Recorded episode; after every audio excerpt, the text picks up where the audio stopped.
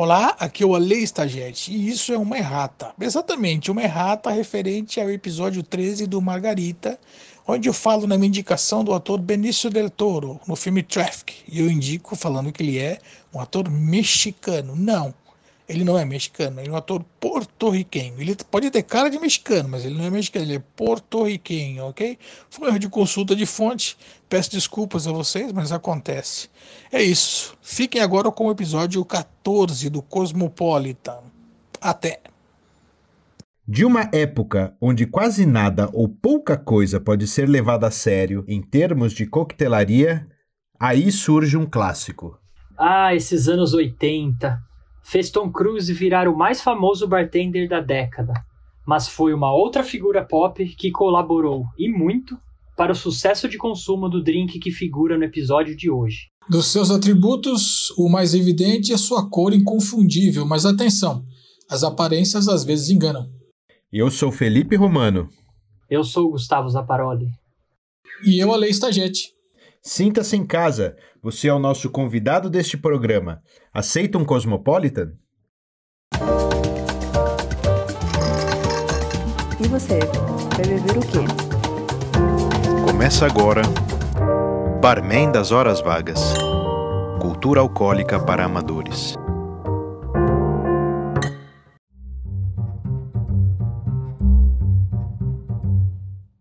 Barman das Horas Vagas no ar, cultura alcoólica para amadores. Estou aqui com Gustavo Zaparoli e a Lei Stagete. Tudo bem, Ale? Bem, e você? Tudo bem. E aí, Zapa? Tudo bom também por aqui. Preparado para o drink de hoje? Décimo segundo no total, né? Se eu não estiver errando as contas. E é, o décimo segundo drink, né? Fora os que a gente passou por tabela também, né? Tem, tem episódio aí que a gente falou mais de um drink. Verdade. Mas Exatamente. é. Já, já experimentaram Cosmopolitan? Já, já tinha tomado, já. Já tomei também, há muito tempo. Vamos lá, sem demora, para a receita do Cosmopolitan, esse coquetel bem conhecido aí. Para preparar ele é muito fácil, ele é uma receita muito fácil. Ele lembra muito a estrutura do nosso coquetel passado, do episódio passado. Você vai colocar então numa coqueteleira 45 ml de vodka, 15 ml de triple sec, você vai colocar 15 ml de suco de limão e 30 ml de suco de cranberry. Você vai bater tudo isso com muito gelo e coar numa taça martini. A taça desse coquetel aqui é a taça martini. Para decorar, você pode ou colocar uma rodela de limão mesmo, do limão que você usou para fazer a receita. Você pode também usar uma casca de, daí, de limão siciliano, aquela amarelinha que dá uma cor, um contraste bem bonito com, com essa cor rosada do drink. Ou aí em termos de para agregar um, um, pouquinho mais de complexidade a esse drink, eu vou sugerir aqui que você faça a finalização do Dale de Golf. Você vai saber quem é esse cara aí quando o Zappa contar a história. Ele finalizava o Cosmopolitan com um zeste né, de casca de laranja. O zeste é quando você espreme a casca e ela libera aqueles óleos em cima do drink. Mas você não vai só fazer isso, você vai flambar o zeste. Como é que faz isso então? Muito fácil. Você vai acender um fósforo, colocar o fósforo aceso na frente da casca e você aperta a casca, né? Com a parte de fora voltada pro coquetel, né? Com a parte de fora voltada pro, pro fogo.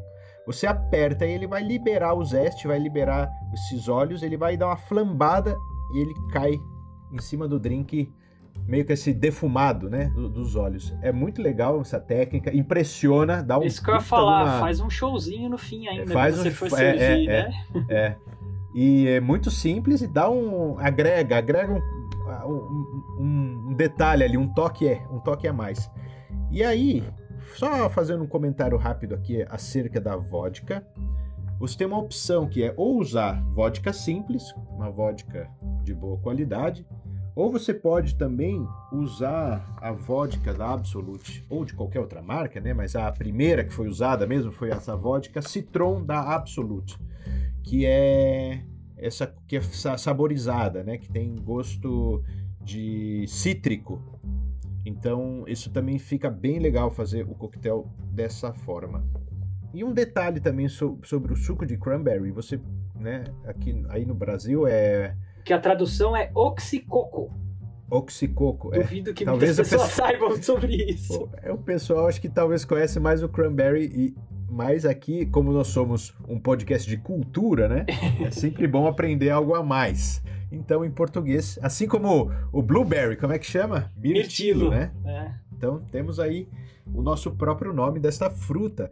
Então, o que, que eu sugiro? Eu sugiro que você compre um suco de boa qualidade. Não vai comprar esses xarope que você nem sabe se é de cranberry. Esses xarope que é mais açúcar e água do, e corante do que qualquer outra coisa, né? Então, compra um suco de caixinha de cranberry de boa qualidade. É, ele vai custar um pouco mais caro? Talvez. Mas aí você faça aí, chama bastante gente em casa, faça aí aproveita a sua caixinha de suco, né? Tem um litro de suco na caixinha, você está usando 30 ml, dá para fazer bastante coquetel aí, faça uma festa e você vai ver que na história desse coquetel aqui, as pessoas que bebem esse coquetel no dia que ele virou famoso, beberam pra caramba. Porque... E se sobrar o suco de cranberry, É. toma no dia seguinte, dá pras crianças, porque é uma das frutas mais é, que mais faz bem pra saúde.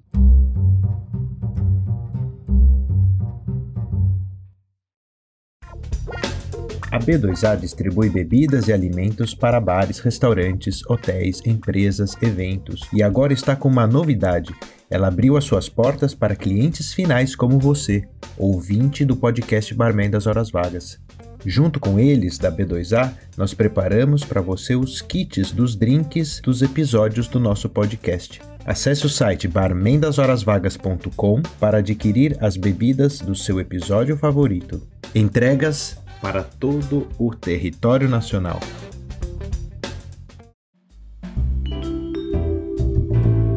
A primeira menção a um drink chamado Cosmopolitan foi em em 1934, como Cosmopolitan Daisy.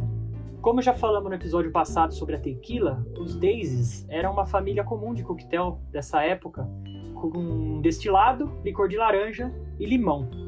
Mas apesar do nome, apenas o estilo e a cor rosa era semelhante. Na verdade, ele era feito com gin e o suco era de amora. O coquetel de hoje começa realmente a surgir na década de 70 nos Estados Unidos, quando a mistura vodka com suco de cranberry era muito comum, divulgado inclusive por marcas de suco em suas próprias embalagens, como o Harpoon, era um drink divulgado pela Ocean Spray, ou Cape Codder, também muito comum na- lá nos Estados Unidos.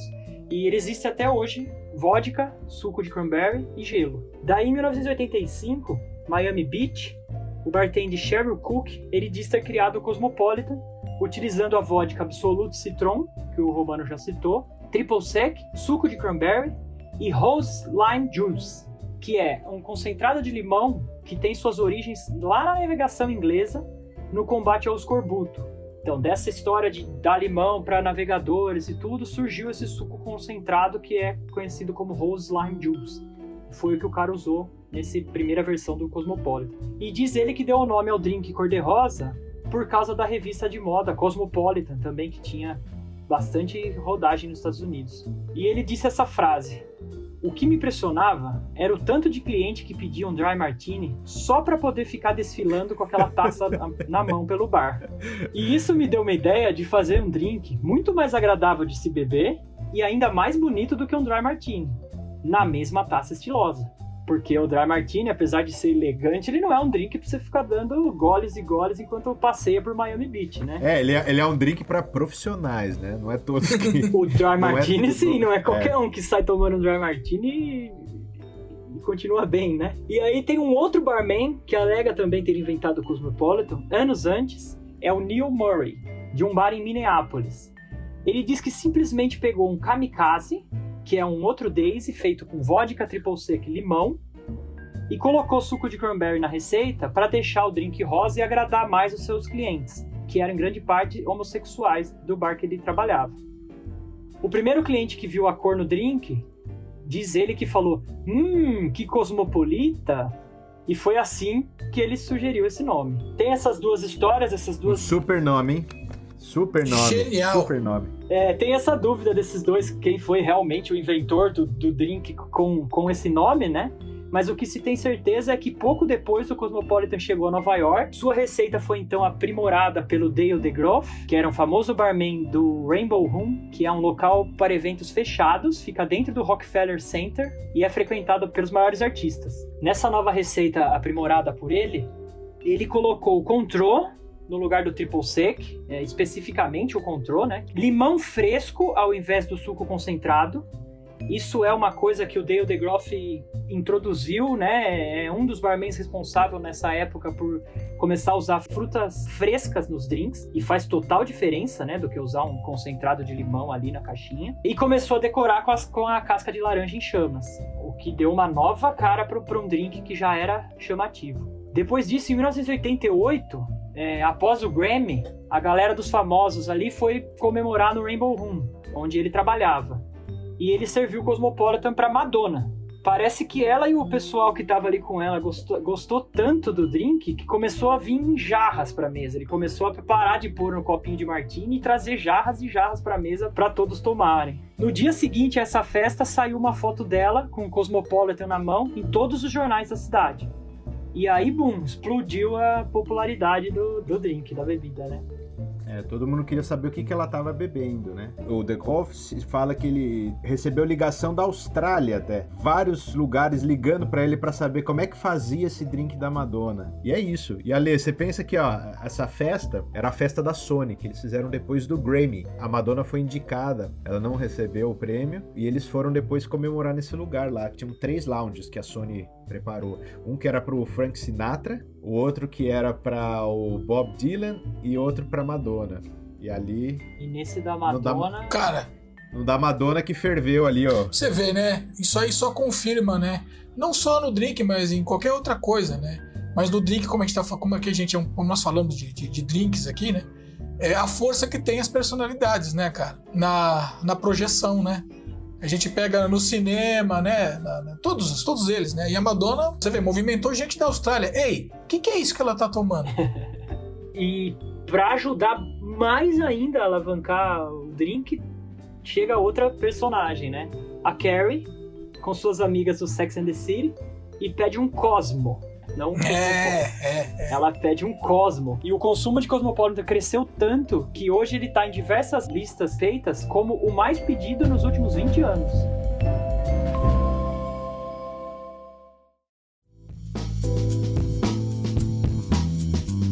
Cara, eu tava dando uma olhada no, no, no Cosmopolitan e eu sempre gosto de avaliar a. A região onde ele, onde, da, onde ele surgiu e assim fazer uma, um mapeamento ali para tentar ver alguma coisa que dê para associar e, e, harmonizar. O que eu, o que eu achei, como, como se trata de um drink que é do território americano, então eu decidi não ficar muito preso nisso. E mas uma coisa que eu achei interessante no Cosmopolitan, ou que mais tarde é que nem o Zappa falou aí que é o, virou o cosmo, né? A palavra cosmo vem de harmonizar. E tem tudo a ver com esse com esse com esse espaço do programa que a gente coloca para fazer sugestão de harmonização de de aperitivos e pratos com o drink, né? E considerando que ele é um drink sour, né? A gente já falou de outros pra, outros drink sours então acho que o que eu vou falar aqui hoje de sugestão cabe também com outros drink sours que a gente já falou aqui no programa.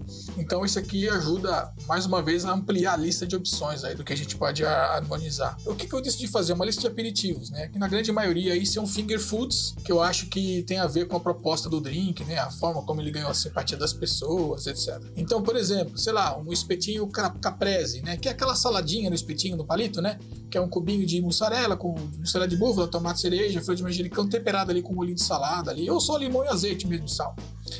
É, outra coisa legal que a gente pode servir aí seria tipo uns mini, uns mini hambúrgueres, aqueles camarões empanados ali com um molhinho bacana, pode ser um molhinho de maracujá, um molhinho de iogurte, sei lá, iscas de peixe frito, carpaccio, até aqueles peixe furs também funcionam. Barquinhas, sabe aquelas barquinhas? Que é típica dos anos 80 até, né? Aquelas barquinhas recheadas. Nossa! De aniversário com maionese, é, assim? Isso, essa aí, essas barquinhas. Só que a gente pode fazer uma de creme de palmito, acho que fica mais legal, né? Uma mini. Aqui, sa- Diga, diga. aqui tem isso, cara. Aqui come isso muito. Não a barquinha, mas a mesma ideia, só que é numa massa folhada. Massa folhada, isso é uma delícia. Na massa folhada fica melhor ainda, cara. Uma coisa legal que você pode fazer também, tipo, são frutas e legumes grelhados. Então você pode grelhar aspargos, cenoura, cebola, cebola é, berinjela, abobrinha. Você pode grelhar figo, abacaxi, pera, kiwi. Tudo isso vai numa boa. Pratos, cara, que eu acho legal seria, sei lá, um, um risoto de camarão ou de fungo. É, pode ser uma mini abobrinha recheada, uma truta ali com alcaparra e, e purê de batata ou de mandioquinha. Aqui no Brasil a gente pode fazer de batata baroa, né?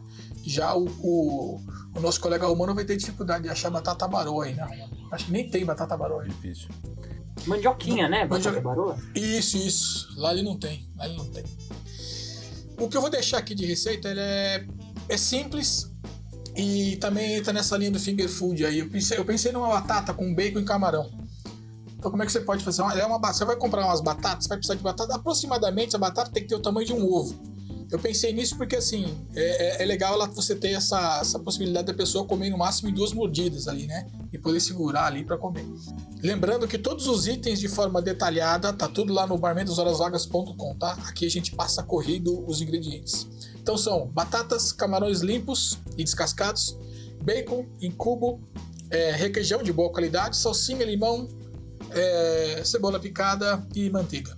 Então, como eu disse, você vai cozinhar essa batata. Quando ela estiver cozida, você vai cortar no meio e vai com uma colher tirar ali parte da polpa da batata, do purê, né? Vai deixar um pouco dela junto com a casca. E aí você vai pegar é, esse, esse purê e reservar num refratário. Você vai re- acrescentar nesse purê o requeijão de boa qualidade que você separou, a salsa picada, um pouco de sal e pimenta. Numa panela grossa, vai fritar esse bacon ali por alguns minutos até ele dourar bonitinho, vai recolher e reservar esse bacon. Nessa mesma panela, você vai jogar os camarões, vai fritar esses camarões ali, vai colocar ali umas gotas de limão, colocar a pimenta, o sal, vai ali rapidamente dar aquela, aquela, aquela, aquela refogada nele, não muito tempo para não ficar borrachudo, reserva também. Nessa mesma panela que você já fritou o camarão e fritou o bacon, você vai é, fazer a refoga né, com o restante dos ingredientes. Você vai pegar ali o, o purê, o requeijão, uma colher de manteiga e vai fazer ali aquele purezinho ali na, na- na- da batata que você recolheu. Bom, agora você vai pegar essas cascas, vai encher elas todas cortadas, aí você vai preencher ela com essa, com essa, com esse purê. Mas antes você dá, antes de você preencher, você dá uma regadinha com sal, azeite e pimenta. Aí você vai preencher isso daí, vai colocar os camarões em cima e colocar no forno ali por mais ou menos uns 10, 15 minutos e finaliza ali com um pouco de salsinha fresca. Tá resolvido. Parece complicado, mas não é. Né? Você tem etapas aí de separação, mas não é. Ela é simples de fazer mesmo. E fica bom pra caramba. E, eu, e é isso. Eu acho que. Outra coisa que eu vou deixar lá no site, que eu acho que você pode olhar lá, que é uma receita do folhadinho caprese, que é muito bom também. Que ele é uma. uma- ele lembra um pouco o folhado. Aliás, ele lembra um pouquinho a salada caprese, só que ele é quente. Fica gostoso pra caramba também. E eu acho que esse é um. São uma, é uma lista de aperitivos que eu acho que combina bem aí pra, pra harmonizar com o Cosmopolitan. Que maravilha. E dá pra. Legal da ideia de segurar, porque você consegue segurar numa mão o Cosmo, no outro a batatinha com- recheada com camarão e, e desfilar, como é a intenção do drink, né? É, é, tá exatamente, sempre andando. É, é, ele- eu acho que ele não tem a cara de ficar na mesa, né? É, mas só, só um detalhe, viu? Lembra que a gente falou lá no primeiro episódio, Zapa? Eu pensei nisso também. A taça É- de essa martini taça aí não é pra fazer precisa movimentos treinar um bruscos, pouco. né?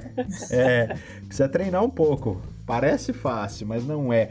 Legal, Ale, obrigado. Mas aqui eu quero agora convidar, chamar uma pessoa aqui que é uma nova estreia no nosso programa aqui. O quadro Lar Doce Bar de hoje está trazendo uma pessoa nova aqui nesse programa, que ela é bartender do Hits, aquele restaurante em São Paulo, sabe? Tem várias unidades ali. Oh, sim, sim, sim. Eu, sim. particularmente, trabalhava ali ao lado daquele que fica na Franca. Tem um hits ali. Ao lado ali da Alameda Franca, eu trabalhava na Augusta ali do lado, e eu trabalhava muitas vezes, é, tinha que fazer hora extra. E quantas vezes o bolinho de arroz dele não me salvou, cara? Da fome, na, na noite, sabe? No, no meio do trabalho, pedi um bolinho de arroz maravilhoso naquele lugar. Vocês já ouviram falar que o cliente sempre tem razão? Então, É, a- até certo ponto, né? Que Cliente o tem, Zapa- o Zapa- tem razão o até é o certo cara que- ponto. Então, Mais ele ou tem menos. razão na teoria, né? Mas assim, na verdade, o cliente tem razão quando ele tem razão. Então é isso que ela veio fazer aqui hoje. E ela vai ajudar que você, que é o nosso ouvinte e que é um cliente também dos bares, que você tenha realmente razão na, na, na, forma como você interage ali quando você vai no bar, quando você está como cliente, né? Numa situação que você é cliente num balcão. Então vamos lá, o Lar Doce Bar com a Raquel. Vem, Raquel!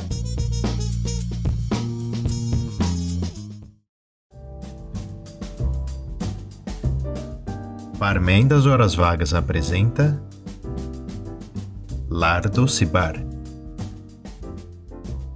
Oi, rapazes. Oi, Romano, Zapa, Alê. Tudo bem com vocês? Tudo bem com você, ouvinte? Eu sou a Raquel, sou bartender. Seja muito bem-vindo para mais um Lar Doce O Cosmopolitan é talvez um dos coquetéis mais famosos no balcão. O pessoal pede bastante, não obstante a dificuldade que a gente está tendo de achar suco de cranberry decente no Brasil. Sobre o Cosmopolitan, eu gosto de sempre contar uma anedota, que nem é tão anedótica assim, mas quando eu costumo sair para beber com meu namorado, ele sempre pede um Cosmopolitan e eu peço um Hank Pank, um Negroni, e sempre vem ao contrário.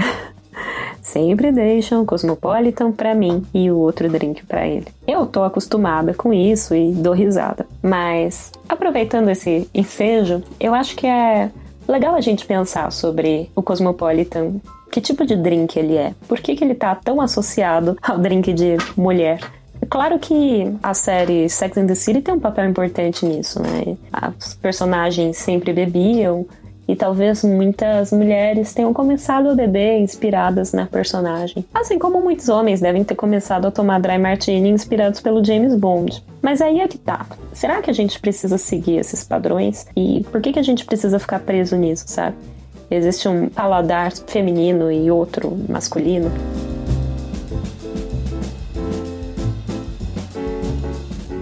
Eu acho que cada um tem o direito de beber o que quiser. E acho também muito instigante a gente pegar esses padrões e tentar desconstruí-los. Você, homem, todo viril, heteronormativo, já tomou um Cosmopolitan? Sabe que gosto tem? E você, mulher, já tomou um Dry Martini? Sabe que gosto tem? Eu costumo defender que a gente eduque o paladar.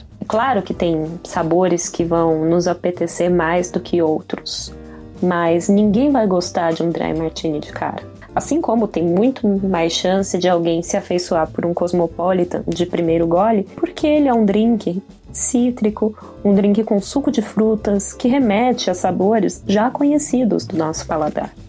Então não se trata de ser um drink fácil, de garotinha ou docinho. Não, aliás, ele não é docinho, na minha modesta opinião. Ele tende mais para o cítrico. Mas eu acho que se trata de educar o paladar.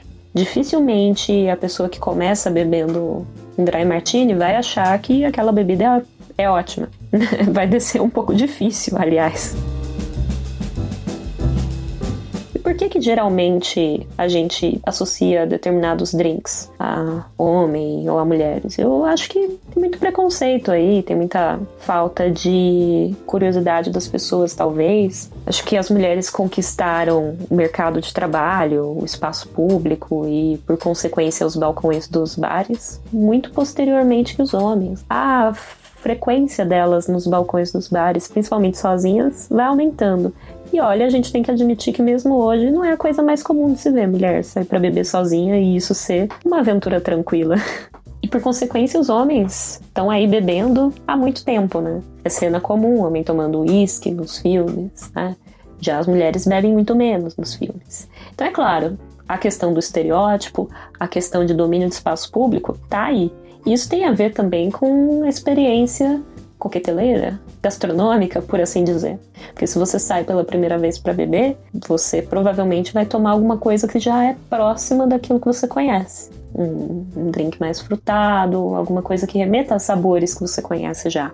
No nosso mundo de hoje, talvez a gente tenha que admitir que é importante trabalhar para mudar esses padrões. No final das contas, é importante que cada um beba aquilo que quer beber, sem bartender palestrinha falando que tem que beber ou não, sem a chatice do raio problematizador. Né? Cada um tem que beber o que quer. Mas, por outro lado, é sempre bom a gente pensar sobre os símbolos que estão em, em volta das nossas escolhas, né? e se a gente quer continuar escolhendo assim ou não. Por isso eu provoco você, mulher, a pedir um dry martini na sua próxima visita a um bar e você, homem, a pedir um cosmopolitan.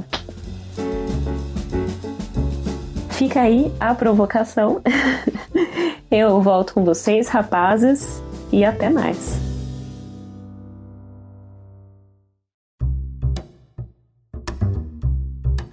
Obrigado, Raquel. Realmente, o que ela falou ali, ó, é muito importante. Cada um deve beber aquilo que quer beber, cara. Então, por que, cara? Por que raios uma pessoa vai deixar de beber um drink porque ele é cor-de-rosa, cara? Se você faz isso, você é muito burro, cara. E eu sei que o nosso ouvinte não é burro. Então, esse recado aqui é para você passar aí pros seus amigos, né? Porque se você ouve o Barman das Horas Vagas, tenho certeza que você não, não, não tá apegado a essas coisas. Mas, Apa, ela falou ali de paladar, né? Paladar e gosto. O que, que, é você como biólogo aí, a ciência do paladar aí pode explicar para nós? Como é que a gente funciona nesse, nesse quesito? Paladar feminino, masculino, isso não tem, não, não existe biologicamente falando não existe prova nenhuma de que, de que exista.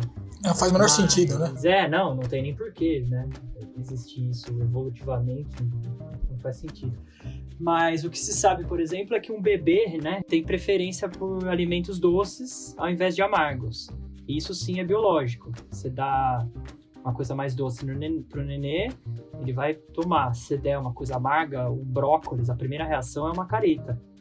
E isso tem uma explicação, que o leite materno é doce, enquanto uma planta potencialmente tóxica é amarga. Então, o leite materno é essencial para sobrevivência, enquanto uma planta tóxica não é uma boa ideia, né? Então, se você segue essa linha, coisa doce eu bebo, coisa amarga eu não como, você continua vivo na natureza, né? Fantástico. Isso, né? é um instinto, né? E hoje em dia não estamos mais num ambiente de constante perigo, né? E o aprendizado do gosto, tudo também influencia os futuros dessa criança. Então, assim, se sua mãe, que é uma pessoa que você confia, tá te dando brócolis, você come. Então você vai aprendendo que mesmo amargo aquilo faz bem para você, não é um veneno, né? Porque foi sua mãe que te deu. Uhum. E começa a associar, e aí começa a surgir uh, os seus próprios uh, gostos. Tem também uma, uma diferença entre sabor e gosto. Enquanto o gosto é o que sentimos puramente na, na língua, né, nas papilas, papilas gustativas, é, hoje sabemos que são cinco paladares básicos, né? Doce, amargo, azedo, salgado e o umami, que é o sabor do shoyu, do, do tomate, mais conhecidamente como monoglutamato de sódio, o famoso Ajinomoto, né? Que tem até aquele mapinha de sabores da língua que a gente aprende na escola tal, sabe? Que hoje em dia já se sabe que é uma grande besteira. É só botar uma gota de limão em qualquer canto da língua, você vai sentir azedo Você vai igual, sentir do mesmo é. gosto, né? É. Hoje já se sabe que as papilas são espalhadas na língua inteira e não bonitinho igual aquele mapinha lá, né? Isso é o gosto. E sabor seria uma interpretação do nosso cérebro para a soma do gosto com receptores do nariz. Isso é essencial para você ter esse sabor. Quando tá com o nariz entupido, né? Você não sente o sabor das coisas. O gosto você continua tendo. Ah, isso é azedo, é salgado. Só que a comida fica sem graça, né? É o que a gente fala. É por isso, os receptores do, do, das partes voláteis da comida não estão chegando ao cérebro. Isso também tem referência com o tato da língua, a temperatura que a, que a língua está sentindo. Toda essa relação é uma construção. Do mesmo jeito que as imagens chegam no cérebro e forma lá uma visão, hoje em dia se sabe que também o sabor é formado pelo cérebro. Por estar relacionado com receptores, envolve a genética das pessoas. Algumas pessoas têm o gene para um receptor e outras não têm. Um grande exemplo disso é o coentro, que o Ale até falou no, né, no episódio da Margarita, é, os amantes de coentro dizem que tem um gosto fresco, um aroma forte, que é uma delícia. E alguém que odeia fala que tem um gosto de sabão, um cheiro estranho. E aí, você já conversou com quem odeia? Você fala, pô, você tá comendo outra coisa, não é a mesma coisa que eu tô comendo. E realmente, se Rola você... várias discussões, né? Discussão, É, tipo, normal, você está é. errado. Fala, não, eu tô errado, é, É, o meu é. gosto, né? Então, assim, isso é o sabor. O sabor que vocês dois estão sentindo pelo mesmo alimento realmente é diferente. Porque aquela pessoa tem um receptor a que não gosta, tem um receptor, que é o R6A2. Ele tem a capacidade de identificar o cheiro do S-linalol, que é presente no coentro, mas também está em produtos químicos de limpeza e em sabão. Então, assim, aquela pessoa que tem esse receptor, ela já sentiu esse mesmo cheiro, que ela, esse mesmo sabor que ela está sentindo comendo coentro, ela relaciona com um produto de limpeza, com sabão. E por isso ela não vai gostar daquela comida. É, que não é nada saboroso. Pô, isso é sabão, por que você tá me dando, né? E, então, isso aí a gente está pensando em, em, né, em, em, elementos, assim, em comidas, em coisas específicas, né? Que tem alguma certa composição química que né, provoca isso. Mas, assim, de uma maneira geral, vamos pensar na lógica que você apresentou de que um bebê, ele te, nós temos todos nós essa tendência de ir pro doce e fugir do, do veneno, vamos dizer assim, né? Sim. Do amargo.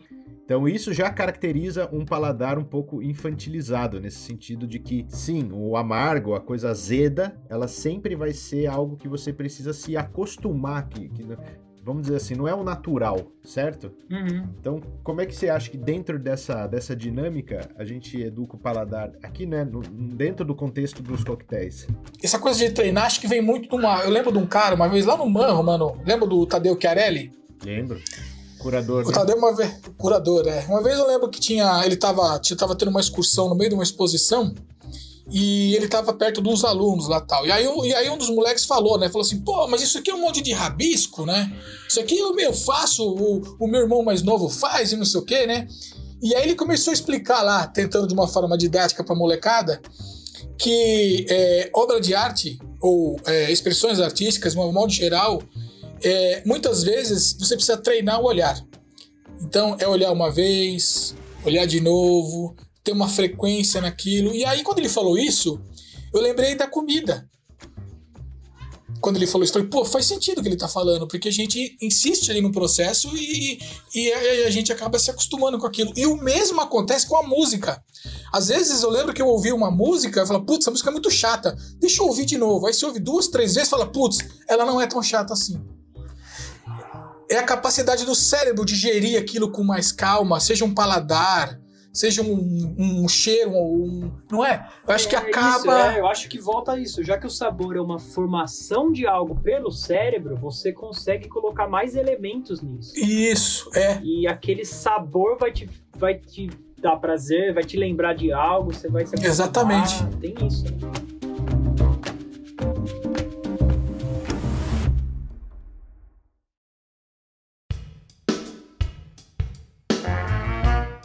Então, a personagem fundamental para a divulgação desse coquetel foi a Madonna, né? Madonna nos anos 80, cara. Tem coisa mais, mais típica do que isso, né? Uma personagem dos anos 80, nos anos 80, tomando um coquetel que é a cara dos anos 80. Eu achei que a gente era criança nessa época, né? Mas a gente talvez tenha é uma certa referência de como que a gente consumia música, né? Nesses anos 80 aí. Putz, cara, sou suspeito. Eu, eu, eu particularmente, assim, eu, eu venho de uma. Eu, eu, eu, ouvia muita coisa ali do post-punk, do. Eu ouvia, eu ouvia, eu ouvia Michael Jackson, ouvia Madonna pra caramba, Tina Turner, Cyndi Lauper, mas tinha muita coisa que eu ouvia tipo o Sig Sig Sputnik, não sei se vocês já ouviram, mas Sig Sig Sputnik, Echo and the Bunnymen, Smiths, é, The Cure, o próprio YouTube. Então tem muita coisa dos anos 80 que é. Nossa, não tem como. É, é, me, me traz tanta memória boa do passado como o que a gente acabou de falar agora há pouco sobre o olfato. Assim como o Zapa falou lá, né, a questão do olfato. O olfato, ele é tão importante quanto o paladar, né? Porque a gente, no olfato, a gente consegue viajar, né? Putz, esse cheiro é a comida, é o prato, não sei o quê, e a música é igual, cara. Putz, eu consigo voltar naquela, naquele momento ali, assim, daquele, daquele estágio, daquela época, do, sei lá, 87, 88, 86, e falar, putz, que gostoso foi aquilo. Então acho que a música tem essa, essa influência importante na, na minha vida. Acho que na de vocês também, né? Eu sou de 82, mas eu tenho também uma coisa que é uma memória quase assustadora. Eu lembro de coisas assim muito, muito, assim, a minha, minha memória para esse tipo de coisa, né? Se me perguntar onde é que tá a chave do meu carro, eu não sei, onde tá minha carteira, eu não sei. A música sempre foi muito, muito presente, acho, na, na minha casa, na minha. Na, é assim, eu, eu não assistia TV, eu ouvia música. Eu comecei a assistir TV depois acho que comecei para escola, assim, sabe? Com 7, 8 anos. Mas até então eu não sabia o que era televisão. Eu ouvia muita música, mas muita música mesmo. Uma das primeiras coisas que eu lembro de ter começado a assistir na televisão foi o quê? Foi música. então tinha esse lance aí que no próprios anos 80, né? A, nasceu nos Estados Unidos a MTV. A MTV trouxe essa. Foi. Uh, o, quer dizer, os videoclipes já existiam, né? Antes da MTV, claro. Videoclipe é, né? Dos Beatles ou até antes, né? Sim. Antes até existia, né? Era usado como também uma forma comercial de vender a música, de vender o um novo álbum. Tem muitos é, desses vídeos de música que são partes de filmes, na verdade, os musicais, que é aqueles filmes todo cantado, depois se recorta, né? Só aquela parte da música e tal. Mas a MTV foi, foi isso, assim. Agora você não vai mais ouvir música. Agora você vai ver música. E aí isso mudou completamente, eu acho, a, a, o cenário de como você elegia quem seriam os próximos é, os próximos hits, né? As próximas estrelas da música. Dava, Sim. Quem eles colocavam para tocar era quem aparecia no cenário. Exato. E era um, era um cenário complicado, né? Porque nessa época era, era a época que você não tinha a opção de escolher informação. Eles te empurravam o que vinha, né? Então a gente vinha empurrava o que você tinha que consumir, né? Ó, você vai consumir agora a nova do Michael Jackson. Você vai consumir agora a nova da Madonna. Olha, olha que engraçado. O primeiro, ó, é, é, claro, né? Tudo de caso pensado. Isso aqui é um super, uma super mensagem. A primeira, a primeira aparição na MTV se chamava Video Kill the Radio Star. Ah, eu sei qual que é. Que é uma música do The Buggles. Sim. Muito boa, por sinal. Lembra dessa música aí? Lembro, opa. Video the Radio, Radio Star. Star, sim. Tipo assim, ó, a gente chegou, a gente chegou para arrasar vocês. É isso que eles estão. e não conseguiram, não conseguiram, né? Porque se for ver bem, o rádio tá aí hoje e a MTV não existe mais, né? Não existe mais, exatamente. Exatamente. Eu lembro que um colega meu tinha antena UHF e eu não tinha. E eu ia lá só pra poder ver MTV, porque na minha casa só tinha antena VHF. É, mas a MTV brasileira, né? Isso, a brasileira. brasileira. É, a MTV brasileira chegou nos anos 90, né? Lembra? Era canal, canal 32. eu Canal lembro até 32, hoje. é, foi no comecinho É. dos anos, foi no comecinho dos anos 90. Então, quem que. Assim, a gente falou de Madonna, né? Pra mim, a Madonna. A Madonna ganhou o título de rainha do pop, né? Tem gente que vai ficar brava comigo, mas é uma opinião.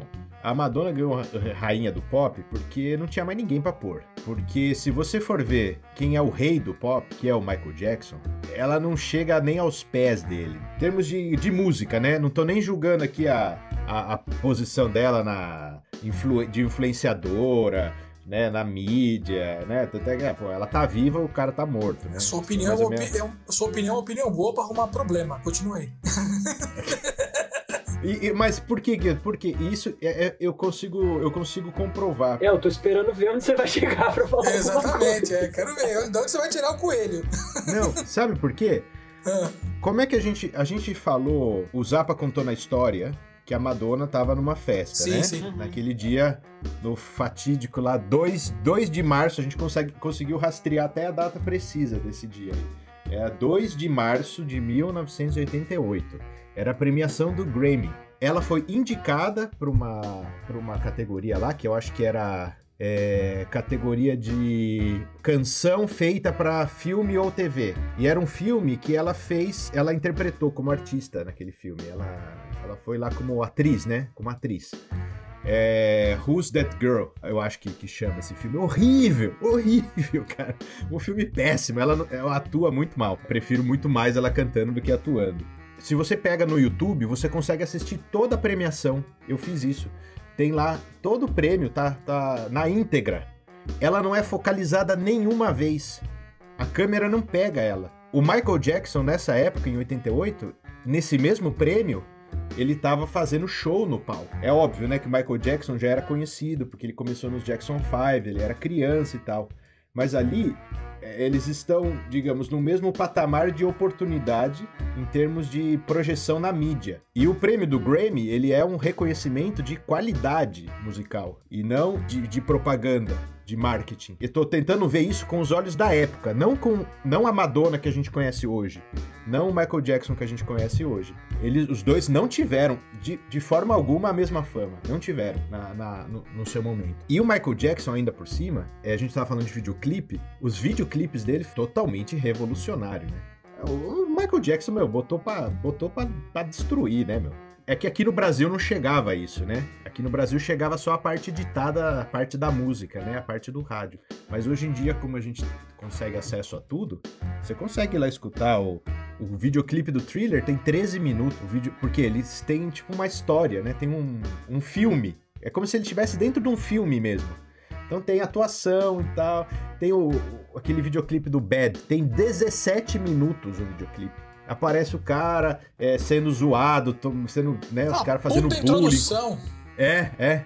É como que uma peça, vamos dizer assim, um curta-metragem. É um curta-metragem que ele canta ali no meio, né? Então, tem, tem muitos aspectos, assim. Isso é eu falando, meu gosto pessoal. Por isso que eu considero um rei um pouco com muito mais poder do que a, do que a rainha. Eu acho que eu concordo com você, viu? Eu acho, mas eu acho que isso, o fato dos clipes serem tão bem feitos e longos e produzidos, também foi o que deixou eles famosos, mas também é o que acabou com eles. Isso, isso né? mostra também, Zapa, a importância do Michael Jackson. Sim, sim. O, né? ele, ele, conseguia fazer muita gente gastar dinheiro com ele para é. fazer é. uma produção dessa, né? Exatamente, sim, exatamente. Com certeza. Mas o que eu quero dizer é que aí, hoje em dia, né, com a internet e os streamings, o, o, o surgimento do YouTube até um, um pouco antes do que é hoje, o cara grava na casa dele o negócio, bota no, na, na internet e tá lá. Sabe uma coisa que eu acho legal do streaming, que tá voltando? Uma coisa que é muito típica dos anos 80, gravar fitas. Você fazia uma seleção de músicas, né? Pô, quem nunca fez isso? Era, pre gravar... era presente, né? Pra, pra, isso, você fazia uma coletânea assim, você fazia uma curadoria sua de umas músicas, dava de presente, né? Presenteava as pessoas, ou então fazia para você mesmo ali, ouvir no Walkman. Depois isso caiu de moda, né, cara? Isso ficou até feio. Nos anos 90, era quase uma ofensa você comprar um CD de coletânea. Você tinha que comprar o álbum e ouvir ali todas as faixas do álbum e tal. E hoje em dia, com o streaming e com essas plataformas de streaming, é, é assim, é uma fita cassete, só que digital, né? Sim. Você teve a volta disso nas playlists. É. Nós três mesmo fizemos aqui, né? A playlist nossa que tá lá no site para quem quiser ouvir Exatamente. gostos, né? Exatamente. É, e aliás, tá... mano, voltou o cassete, viu? Voltou. Hoje os, muitas bandas estão lançando vinis e cassete. É mesmo? Tá voltando. Pô. Vinil e cassete. O vinil já voltou faz um tempo, né? É. Eles estão voltando lançando, eles lançam um CD e lançam um vinil. Agora estão lançando um cassete também. Pô, justo agora que eu consegui trocar o toca-fitas do meu carro. o meu motorrádio. Eu queria que o Ale contasse num programa que ele participava lá, era assíduo. Mas isso aí era anos 90, né? É, comecinho, era, era comecinho dos anos 90, 91, 92 ali. Mas era de clipe, né? É o Clip Trip, cara. Clip, Clip Trip. Trip. Você lembra desse programa, Zapa? Não, não lembro não. Isso aí era na Gazeta. Na Gazeta. Gazeta. Canal 11. Canal 11. Cara. Conta aí, Ale, conta aí. Cara, eu lembro que eu ia, meu, na Gazeta, era, era o Beto Rivera. Inclusive, eu, eu, procurei esses dias o Beto Rivera, ele tá inteirão, cara. Ele tá. Ele, ele, ele é, comanda um programa lá de rádio lá, na, lá em Santos, né? Ele já, ele já era de Santos, Beto Rivera. Cara, eu ia gravar todas, todo fim de semana eu ia gravar, cara. Eu chegava lá no prédio da Gazeta todo sábado, acho que era sábado, duas da tarde. Eu ia lá gravar, a gente gravava todos os programas, a semana inteira, cara. É, num dia da semana, gravava segunda, terça, quarta, quinta e sexta, né? Era engraçado que tinha pouca gente. Então, vamos supor, ele gravava a segunda e falava assim, ó, o diretor falava, ó, muda todo mundo de lugar aí. Pra, pra, pra, pra fazer de conta que era outro dia. Plateia ficar diferente. aí mudava todo mundo de lugar.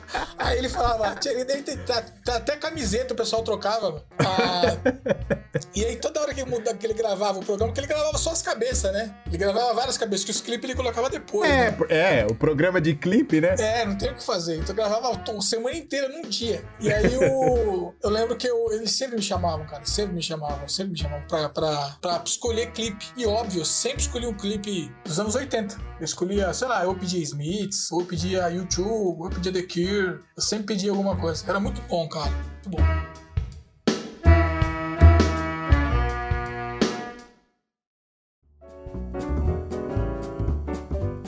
Chegando ao fim deste episódio, mas não sem antes dar, deixar aqui as nossas recomendações culturais, indicações para você que está ouvindo esse programa até agora. É, a minha recomendação uh, são alguns podcasts, algumas coisas bem mais atuais do que os anos 80.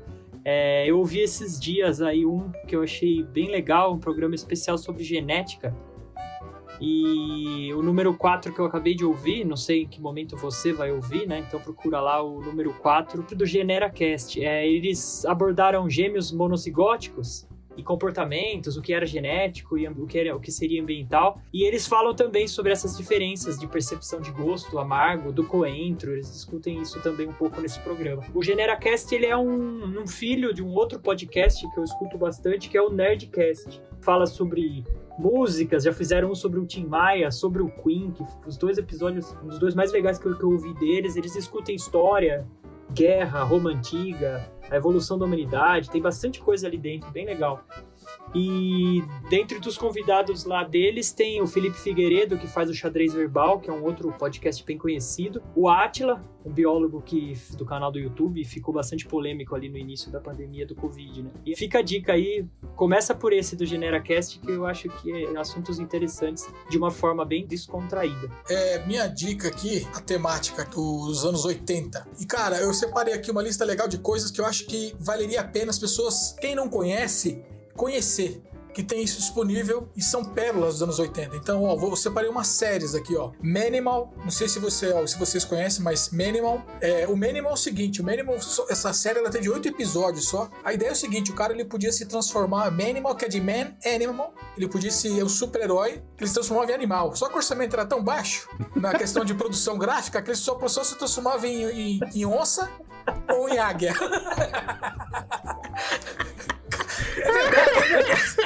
É verdade, é verdade, é verdade. É... Procura lá, procura. Manimal, é sensacional, cara. Eu assistia.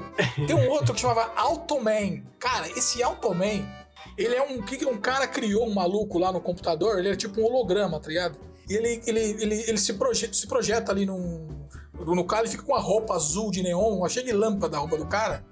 E ele, ele é um cara que seria tipo uma inteligência artificial na época, assim, sabe? E ele tem um carro muito louco lá que faz umas curvas em 90 graus, tem um helicóptero. Vale a pena também. Aí tem uns outros aqui que é mais. É mais esses dois é mais B-side, assim, né? Mais lado B, assim, né? Mas tem o super-herói americano, tem o BJ. O Homem do Fundo do Mar, cara. Profissão Perigo, acho que vocês lembram, né, meus? MacGyver, né? Aí sim, aí eu lembro.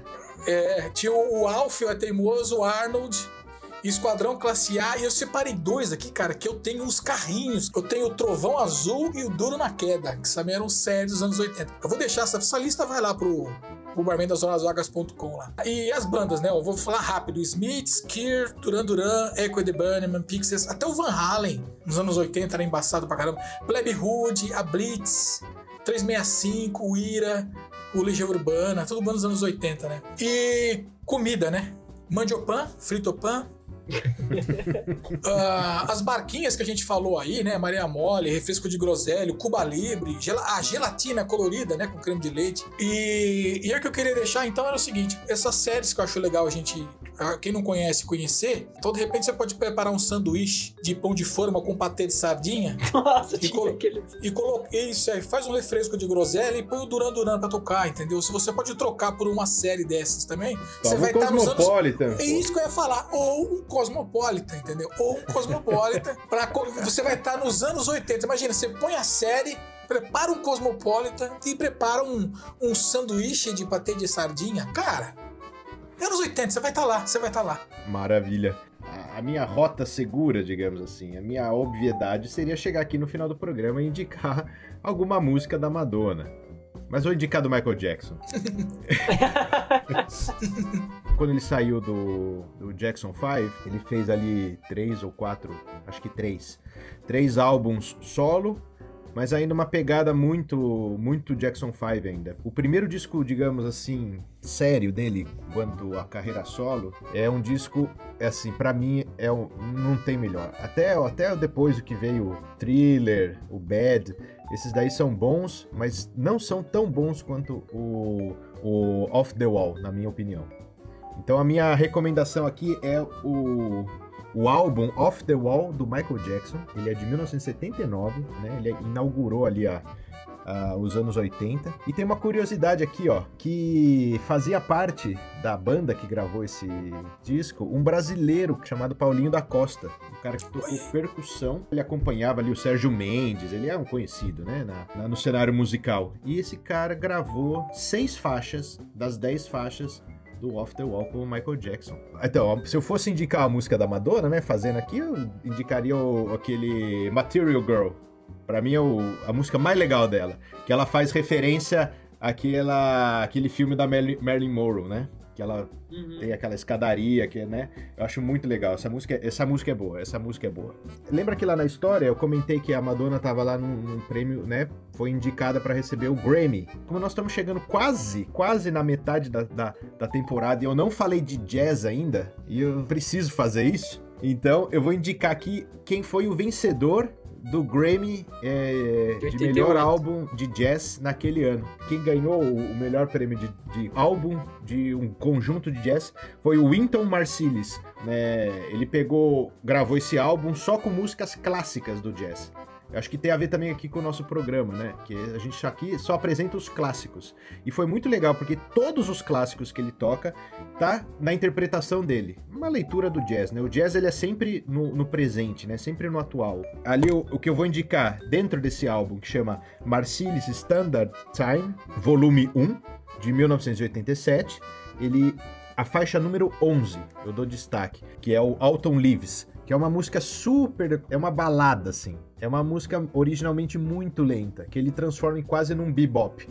Super rápida, super modulações de velocidade, assim, uma, eu achei uma coisa incrível, assim, que ele, ele vai para frente e para trás na velocidade da música, que exige né, principalmente do baterista, uma concentração e um, e um domínio, assim, né, do tempo, é, vale, vale muito a pena. para quem gosta de música, para quem gosta de jazz, tá aí então Winton Marsalis com o Marsalis Standard Time Volume 1.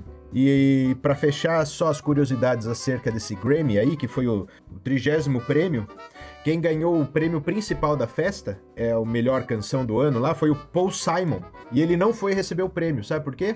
É. Ele estava no Brasil, cara. Oh, olha só. Ele estava no Brasil gravando com o Milton Nascimento. Ah, puta merda. Olha só que. Muitas, muitas, legal, muitas coincidências aí nessa, nesse programa de hoje aí. Tá legal, pessoal? A gente fica por aqui e até o próximo programa. Valeu. Valeu. Tchau. Valeu. Tchau, tchau.